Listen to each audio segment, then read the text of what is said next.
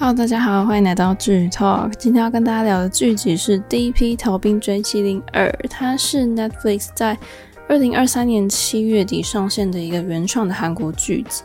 它是《D.P. 逃兵追缉令》的续集。那这个剧本是改编自同名的网络漫画《D.P. 狗之日》。那执导第一季的韩俊熙导演，他就继续担任了这个导演的工作，然后跟漫画原作的作家金普同他们一起创作剧本。那主要的剧情就是在讲说，逃兵追缉组的这个安俊浩跟韩浩烈，他们依旧要去追逃兵嘛，然后跟面对这个没有变化的现实跟不合理，他们继续去展开的故事。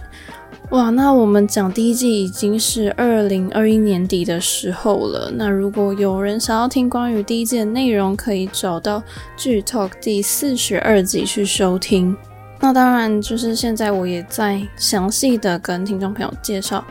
这部剧，以逃兵抓弃的这个韩国宪兵，也就是现在的韩国军事警察为背景，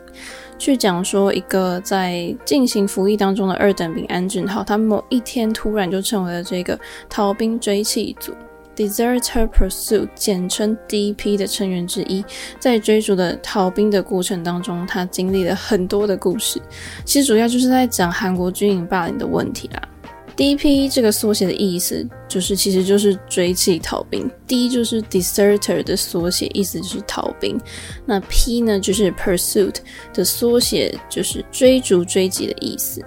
那在原作的故事当中，它呈现的韩国征兵制度现况不合理的地方，然后很深度的去描写现在年轻人为什么他们要从军队逃出来呢？他们的烦恼是什么？那原作漫画是以作家本人他自己在 DP 的实际经历为基础去发展而来的。那剧集都是聚焦在韩国兵役比较黑暗面的部分，然后探讨的议题我觉得蛮大胆的，他很直白的去讲了这个体制不合理的地方跟阴暗面。更进一步引发观众们去思考，因为我们都知道韩国就是有那种前后辈的文化，它其实这样更加剧了军队当中很多不合理跟很残酷的欺负跟霸凌，所以这部剧直接来正视这些问题，就随着每一位不同逃兵的故事，让社会更关注这个议题。那首先就直接来跟大家介绍里面角色的部分。丁海寅饰演的是安俊浩，他是哦他在第二季已经是一等兵了，第一季的时候他还是二等兵呢。那他就是这个陆军第一零三师团宪兵队逃兵追缉组的组员，他的个性就是比较沉稳，然后我觉得比较冷静。那他当时在第一季呢就。呃，被一个一直关注他的专员就抽选，就调派到这个 DP 这个小组，专门去追击逃兵的这个团队。那其实也可以看得出来，安俊浩在出勤的过程当中，面对各种的逃兵，其实他心里面的态度，我觉得他是有逐渐产生变化的，不管是对家人啊，对生活。那接下来要介绍的就是具交换饰演的韩浩烈，那他在里面的军阶是兵长。他就是这个第一批逃兵追缉组的组长，虽然说他看起来就是很散漫，有点吊儿郎当啊，但是我就看第一季的时候，有时候会觉得说，天哪，这个人是疯子吧？但是其实我觉得韩浩烈他的内心是很坚强的，然后他常常带给嗯安俊浩一些协助帮忙，然后我觉得他跟安俊浩就是有那种意想不到默契。那下一个要介绍的就是金成均饰演的朴范求。他在里面的军阶是中士，他就是这个 DP 的一个事务长啊。就是一开始你会觉得说他怎么好像很爱欺负人呢？啊？但就是一个这样的老鸟，然后他就很常就是会骂一下安俊浩或者韩浩烈，就是很唠叨这样。但是其实我觉得他就是一个默默很照顾 DP 这个组里面所有的人。那下一个要介绍的就是孙喜久饰演的林志燮，他里面军阶是大尉。那他其实是宪兵队队长的辅佐官。那他一开始在第一届的时候，你会看到说，呃，他为了要升上高位，其实很拼命这样子。然后一开始是跟浦范球是很一直作对的。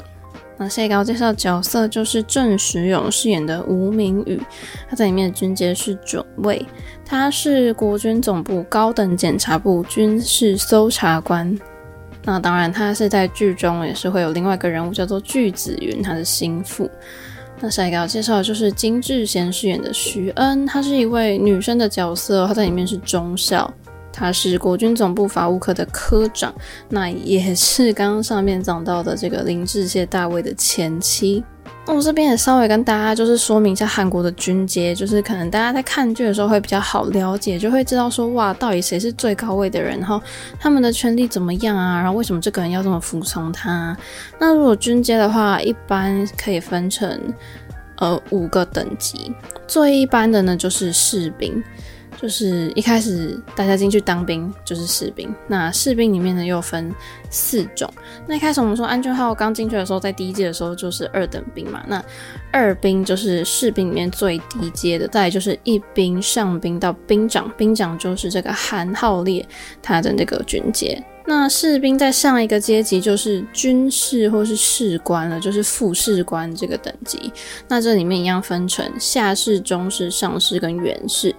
那在这里面就出现了中士这个军阶，那副士官再上去就是准军官了，其实也就是准士官。那这一个这个阶段就是会称为叫做准尉。那准军官再上去就是尉官了，尉官里面分成三种：少尉、中尉跟大尉，也就是上尉。大尉是在尉官这里面阶级是最高的，也就是林志燮这个角色，他就是一个大尉。那尉官再上去就是校官了，也可以说是领官。那这里面一样分成三种哦，第一个就是少校，第二个是中校，第第三个是上校。其实就可以就是分成少领、中领跟大领啦。那在这里面一样出现了中校这个角色。那最后一个最高等级的叫做将官。那这个等级里面可以分成五种：准将、少将、中将、上将跟元帅。元帅就是最高的人。那第一批的这些主演们里面，没有人是将官这个阶级的这个军阶，所以在这些主要角色里面就出现了呃六个人，六个人都是不同的军阶，所以可以呈现就是蛮多元的，就是诶，从最一般的士兵到校官其实都有。那接下来跟大家谈一谈选角的部分。其实，在第一季的内容我有大概说过，就是关于选角，但是我这边还是跟大家再分享一次，就是我对于这些角色的看法。就是最棒的是，我如愿以偿的看到原班人马来出演第二季。丁海寅在这部的人设呢，我觉得就是因为很冷静，太冷静，所以就是没有让他讲到什么话。所以呢，一开始他用了非常多的内心戏跟。表情要去诠释他这个人，所以我觉得他会是让我注意到他说，诶、他有蛮多细节的一个角色。而且第二季就是还用讲嘛，丁海寅就是更帅啦，甚至有很多观众就希望他干脆改变戏路，就是不要再演一些情情爱爱了，因为就是我觉得类似第一批的这种戏剧，好像可以让他吸收更多的这个粉丝。那接下来讲到剧召唤，我觉得他在第一季的时候我就说了他的，就觉得这个人好像就疯疯癫癫的。但是我就是在上一季被剧召唤给圈粉，因为他饰演的这个角色就是跟丁海寅饰演那个角色个性完全不同。可是我非常喜欢这对搭档，就是他们营造出来的氛围。然后韩浩烈这个角色就是很有个人魅力，我觉得是很吸引观众的。剧召唤的演技就是一直以来都非常的细腻。因为他在第二季第一集，就是他因为创伤症候群就，就有个障碍，就他没办法讲话，没办法发出声音。但是他就是看到那个一等冰晶楼里的那个新闻的时候，他的眼神变化就是让我觉得，哇，就是好佩服哦，就是这种细节也拿捏得蛮好的。那金成均的话，当时我说我对金成均的印象就是那个《Untouchable》里面的张基书，他是一个心狠手辣的角色。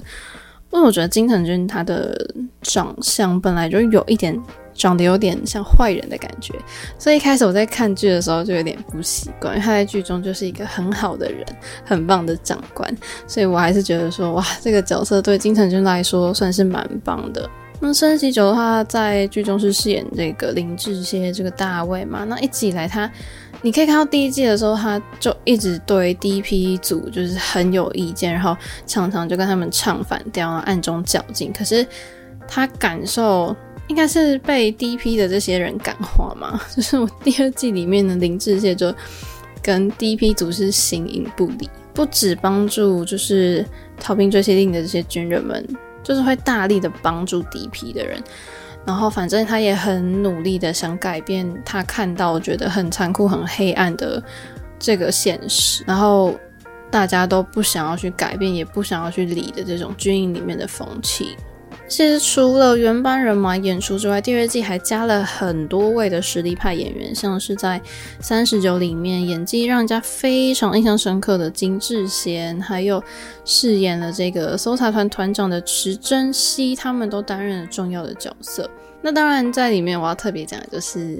在那个二十五二十一里面的小可爱文志雄啊，也就是我们之前讲过弱美男英雄打开知名度的这个崔显旭。他在 DP2 里面也是有非常亮眼的表现。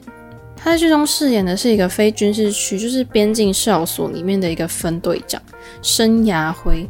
就是他一开始登场的时候，你会觉得说哇，他个性那么傲慢无礼？然后他被审问的时候也表现得不屑一顾。就是我觉得哎，还没看过他这种演技，觉得也蛮不错的。就是从第一季到现在，我觉得主角群他们真的演技非常细腻。安俊浩跟韩浩烈他们搭档配合，就是会让人家回味无穷。他们的互动我觉得是偏有趣，就会觉得啊很可爱。然后在第二季比较抑郁的这种剧情，我觉得他们两个人的戏份，他们的互动算是给观众一个喘一口气的机会。那接下来这部分可以跟大家来聊一聊，我觉得第一批的看点。第一个就是它延续第一季的结局，去揭开第二季的序幕。因为不负众望的，它获得了好评。除了在第二季里面，除了剧情反转之外，演员们真的是不断的提升自己的演技，拉满了这部剧的一个戏剧的张力。除了第一季的，除了去延续第一季的剧情呢，第二季完整了很多条的故事线。那也加入了很多韩国军队霸凌的问题跟非常现实残酷的剧情。那第一批他们这些人在追逃兵的时候，就会揭开更上层的一个暗黑的内幕嘛。那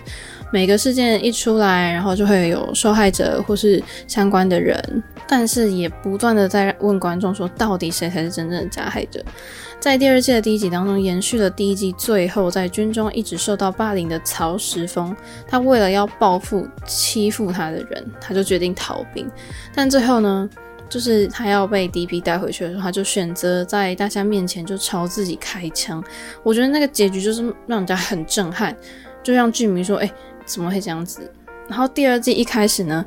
就是里面有一个兵叫金楼里，他就把这些事情都看在眼里。那他就觉得说自己他自己身处在这样恶劣的环境当中，他一样被军队其他人霸凌欺负，甚至别人就拿杀虫剂喷他的脸。那最后他就终于忍无可忍，他就说：“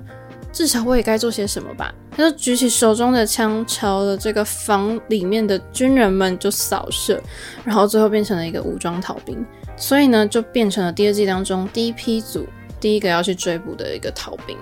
那就是以这样的一个故事背景去揭开了第二季的一个故事。那再来第二个看点，我觉得算是说，它比第一季更呈现权力关系不对等的状态。就观众可能想说，哦，D.P. 二就是在跟我们看军中霸凌问题嘛，我们都知道。但其实看了之后，我发现远远不止于此。诶，在剧中你还可以看到。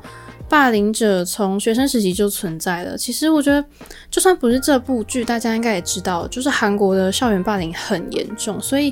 你你看，这些人从小就已经有一个错误的行为跟观念，他会把这种现象就是跟着他一辈子，你知道吗？会到职场，会到军中。我觉得这种霸凌者跟被霸凌者不对等的关系，就是他不只是在军中才出现，又或者是。又或者是阶级的问题，好，你想说哦，在军中就是长官跟下属啊，就是会有这样子阶级的问题。但是在大学里面同样也有啊，同样也有学长跟学弟这样子，然后学长就可以欺负学弟的问题。那除了呈现这种阶级权力的关系之外，我觉得真的要讲的第二季一个看点就是它加入了一个多元性别认同的元素。因为其实大家，呃，就算还没看，你在 DP2 的剧照里面，你可以看到，诶，有一位变装皇后，那她就是在第二季登场的这个新的一个逃兵张成明。那他逃兵的理由，可能就是因为他从内到外都认为，其实他自己就是一位女生，但是他却长着一个男生的样子，所以他不得已，他必须去当兵，但是。他自己就觉得说：“天哪，我根本不可能在这些男人堆当中活下去。”那有可能是因为他的性格，导致他在军中就是被大家排挤霸凌。所以这些因素让他最后选择了逃兵。但其实随着多元性别认同的普及，很多国家的观念就是慢慢的开放。其实之前有蛮多的剧集，或者是讲泰国 BL 剧的时候，其实也有讲过，或者是有一些国家就是把同婚合法化，就像台湾，我们就是。但是台湾虽然同婚合法，可是我觉得社会风气还是可以再更好一点，因为。在职场或是校园里面，我觉得还是存在性别歧视、性别霸凌这些问题，所以我觉得性别认同它真的是一个很长的一段路，它要走蛮长的。更何况哦，就是我觉得在台湾，我们可能都会听到这种事情啊，更何况是在还没有开放同性结婚的韩国。那张成明这个案例呢，我觉得他仅仅是占了韩国弱势族群的一小部分。我觉得张成明的经历就是让人家非常的不舍。你可以看到说，哇，他对演戏这么热爱，然后他在入伍之后被这些人欺负得这么厉害，被霸凌之后他就逃出军营，然后最后他选择他要边做着自己喜欢的工作，他要当一个变装皇后，然后就是没日没夜这样工作，但他一心就是想要完成他的梦想，他想要演音乐剧，所以他就不得不逃出军队。所以我觉得在看到张成明这个第三集的时候，真的是。故事非常的感人，然后画面也非常美，那个整个质感我觉得是有逼近电影。反正就是，哦，张成明在逃出来之后，他以妮娜这个身份去生活，所以我觉得我必须说，就是在第二季最动人的剧情就是这边，就是导演用妮娜的故事让大众看到说，这些逃兵他们到底是心里受了多大的伤，他们下了多大的决心，他们才决定要做这件事情。就是该检讨到底是那些呃在军中的加害者，他们还是过着好好生活的加害者，而不是就是这些他们心里已经有一些阴影，但是他们还是很努力去过自己生活的受害者。那我这边也就是小小一个 TMI，就是大家对于那个演妮娜这个人应该会蛮好奇，她到底是谁？因为剧集播完之后，大家问说：“哎、这个演员是谁啊？”大家可能都没有想到说，她曾经是一个。五人男子组合 The T-Bird 的成员，但这个团体在成立三年之后就拜拜了。那这一个人就叫做裴奈娜。那他在团体就结束之后，就改走音乐剧的路线，就是蛮有唱歌实力的。因为你在你在 DPR 里面，你看到他演唱的片段，你就可以知道，当他唱着音乐剧《摇滚芭比》里面的一首歌叫做《Week in the Box》，你就可以感受到，天啊，就是好心痛哦，然后就觉得。很能感同身受，然后非常的厉害，所以其实我觉得他也算是因，也因为人生的这一部电视剧，好，这好像他的第一部电视剧《DPR》，他也算是呃一炮而红了啦。好，那接下来其实就跟大家来聊一聊，我觉得导演编剧想要跟大众就是实际到底想要传达些什么，因为我觉得这部剧它就是一直在揭露军中很不公平跟很残酷的黑暗面，然后。当中有一句台词让我非常印象深刻，他写说：“哦，为什么不能用鸡蛋砸石头？即使被砸碎，也会留下痕迹啊！就是石头上会沾上蛋的痕迹。”哇，我就觉得说这句话让我有点起鸡皮疙瘩，因为我们都知道“以卵击石”这个成语，它是用来比喻自不量力或是以弱攻强这样子，结果一定会失败。可是 DPR 的主旨就是要告诉你说。你不做就永远不会有改变。这些主角们他们联手去对抗一个军营的体制，虽然说最后可能没能将军中所有的黑历史都公诸于世，也没有完全解决逃兵的问题，可是我觉得他们还是往前跨了很大的一步。因为你就看到很多韩国军队霸凌的事件一直出来，你就会觉得说好遗憾。可是它还是不停的在发生，是不是应该要有人做些什么去改变这个风气？我觉得。最让人不胜唏嘘的就是你在看剧的时候，你觉得说哇，这个怎么会这样子？怎么这么残忍？怎么这么可怕？可是它大多都是来自真实事件的改编，甚至比戏剧当中还要严重，所以观众才会知道说，原来，呃，可能这个军队或是这样的风气确实需要去改变，不然就会变得很奇怪啊！你看，要保护国家的。人，然后他们进入到军队，结果会成为了很无辜的受害者。然后在剧中也还有一句台词说到说，军队应该要保护士兵，还要拯救士兵，因为当然呢、因为士兵的义务如果是保卫国家，那军队跟国家是不是也要做好保护士兵的责任？就是怎么你会像剧中这样子去逃避责任，去检讨被害者？所以其实导演让我们看到说，这些在军营发生的事件跟每一位被霸凌的人，他们身后都有不同的故事。像是在金楼莉的他那个案件当中，他因为一直以来受到的欺负，他最后选择一个很极端、很错误的方式，但他是希望什么？他希望结束这一切，不要再循环下去了。但是当然，在他这个扫射案件当中不幸身亡的军人们，当然对他们家属来说，金楼莉就是杀害自己儿子的杀人凶手，这也是事实。因为金楼莉的确做了一件很不好的事情。可是这个事件的加害者，你不能只看到这金楼莉一个人呢、啊，就是你有没有看到这背后到底？这个上级有没有问题，或是这个整个军营有没有问题？所以从第一集开始，就是深深的刻画了军中以大欺下的这种霸凌现象。就是像我刚刚一开始讲啊，我看到杀虫剂就直接喷脸，你就会觉得说：天啊，怎么会这样？但是在这些不平等的对待之下，我相信真的你受够了，你就会想要反击。可是因为军中嘛，我觉得它算是一个很特别的地方，所以 maybe 很多人会。选择忍气吞声，反正想说啊，反正当一当事就忍一忍就过了这样，或者是上级也不想要惹麻烦，他就会选择无视。当然，我觉得有人会说啊，剧就是戏剧会有夸大的情形，可是我觉得在现实中，它确实会发生这样类似的事情。所以，如果陷入这种状况，那嗯，当事人要怎么去处理呢？那身为旁观者，你应该要去帮忙吗？其实像这些问题，我觉得导演都让观众就是你可以去思考。就以金楼莉这个事件来讲好了，我觉得他的母亲跟就是被他杀掉的人的母亲，我觉得面对面的时候，很奇怪是可以感受到双方其实都好无辜哦，怎么都是被害者啊？因为真正可恶的往往是冷眼旁观的人跟这些上级的军官。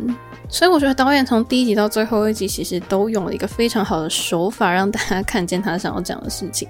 就看到结局的时候，就是安俊浩呢，他就坐上了那个游览车，他要回呃客运要回到首尔，但是他就没想到说，诶。往外看，看到了在第一季里面霸凌曹时峰的黄章秀，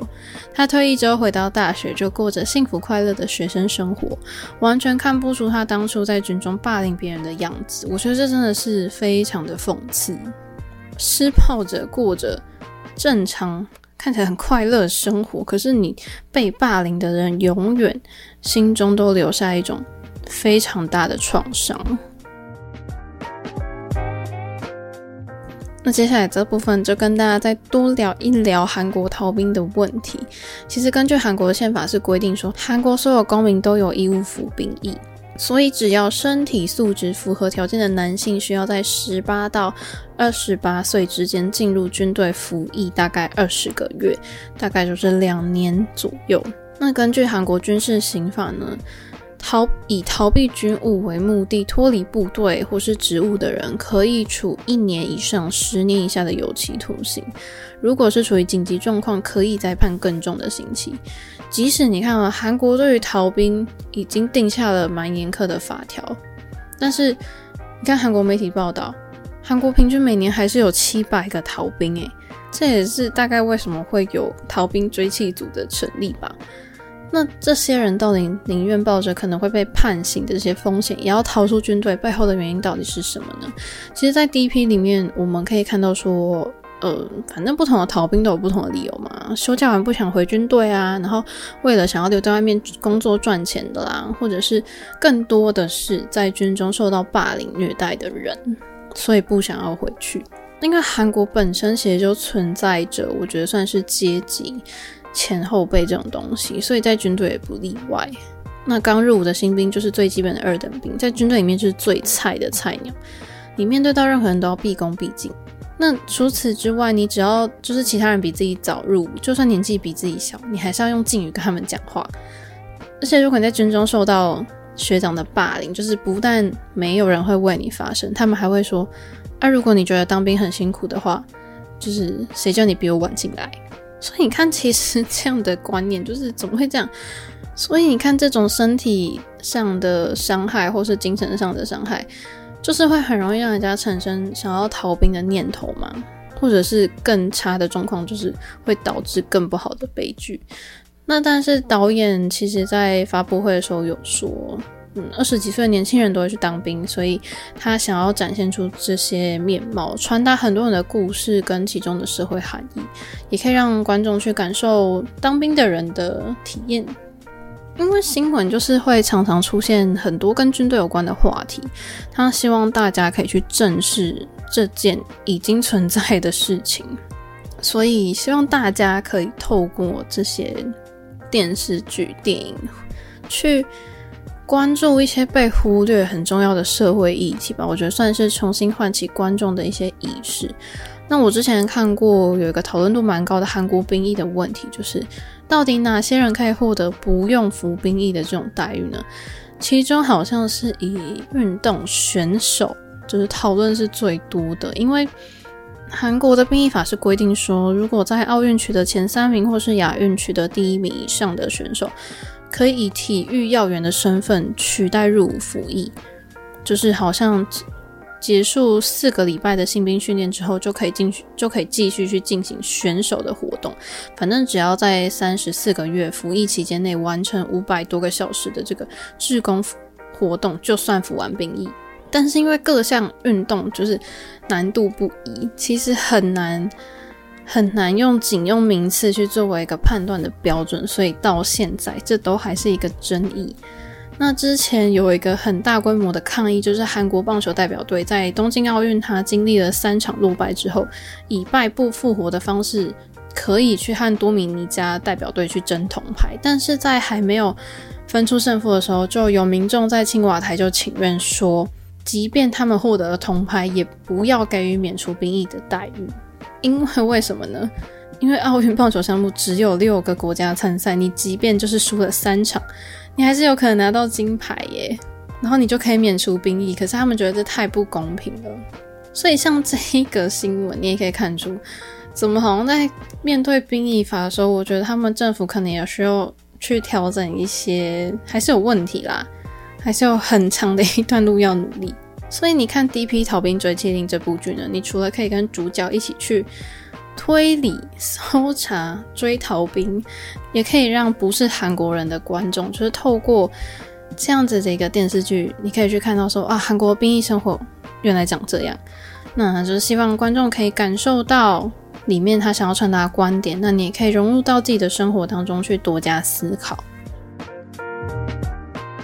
接下来少少的一部分跟大家来聊一下拍摄手法，就是有听我节目的剧迷朋友应该在第八十八集，就是不知道你记不记得我说牛导在视觉上很喜欢用红色蓝色去做对比，结果在 DP 里面也被我发现有红蓝元素，就是红蓝在色彩上呢被称为互补色，也是对立色，红色就是比较热情啊，很鲜艳啊，那蓝色就是比较沉稳高雅的感觉。一个像冰，一个像火，那其实这两个颜色就是好像蛮不协调的，他们的对比非常强烈，就但是放在一起就会很引人注目，就是一个这么奇妙的搭配。你听完，你是不是觉得说很好的表现出安俊浩跟韩浩烈个性完全不同的这件事情？然后还有关于剪辑剪接，我觉得我会想特别跟大家说，是因为我觉得第一批它。这个剧集里面有很多逃兵的故事，然后就用很多现在跟过去这种交错穿插的手法，让你去了解这个人的经历。